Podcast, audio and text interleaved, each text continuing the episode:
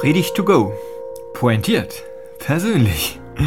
Ein Podcast von Pfarrer Markus Kleinert, Pfarrer for You.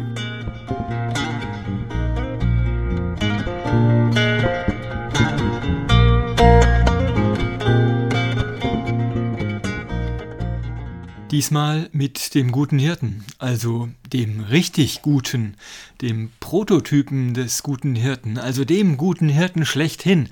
Ihr wisst schon, dem aus Psalm 23. Der Herr ist mein Hirte, mir wird nichts mangeln.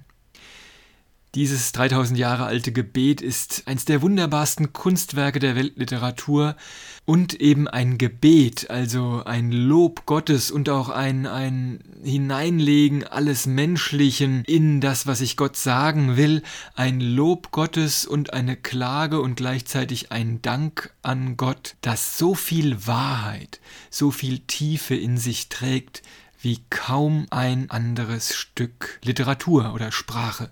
Der Herr ist mein Hirte. Das ist nicht nur die Überschrift, sondern das ist eigentlich der ganze Psalm. Denn alles, was folgt, das breitet diesen einen Satz aus. Alles.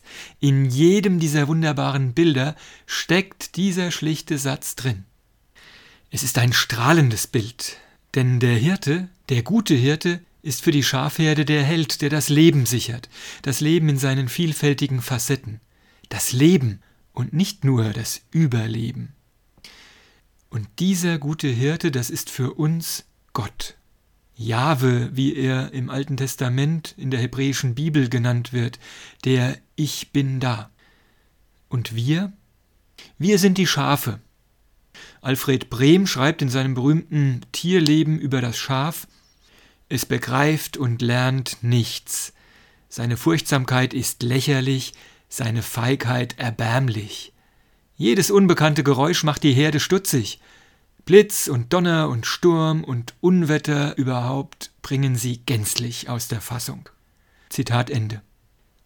Wenn ich ganz ehrlich zu mir selber bin, dann fühle ich mich doch ziemlich treffend beschrieben. Wir sind die Schafe. Ja, und er der Hirte. Und was er alles tut, ist in diesen so schönen Bildern, die direkt ins Herz gehen, beschrieben. Er weidet mich auf einer grünen Aue, er führet mich zum frischen Wasser, er erquickt meine Seele.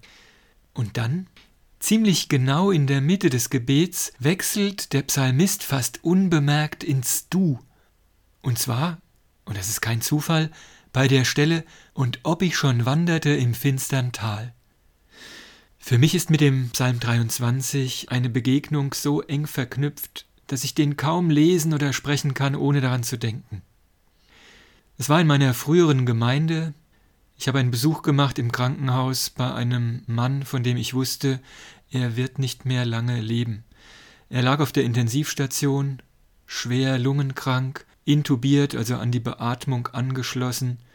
Und als ich da an sein Bett komme, da ist er nicht ansprechbar, er nimmt mich nicht wahr und kann sich nicht äußern.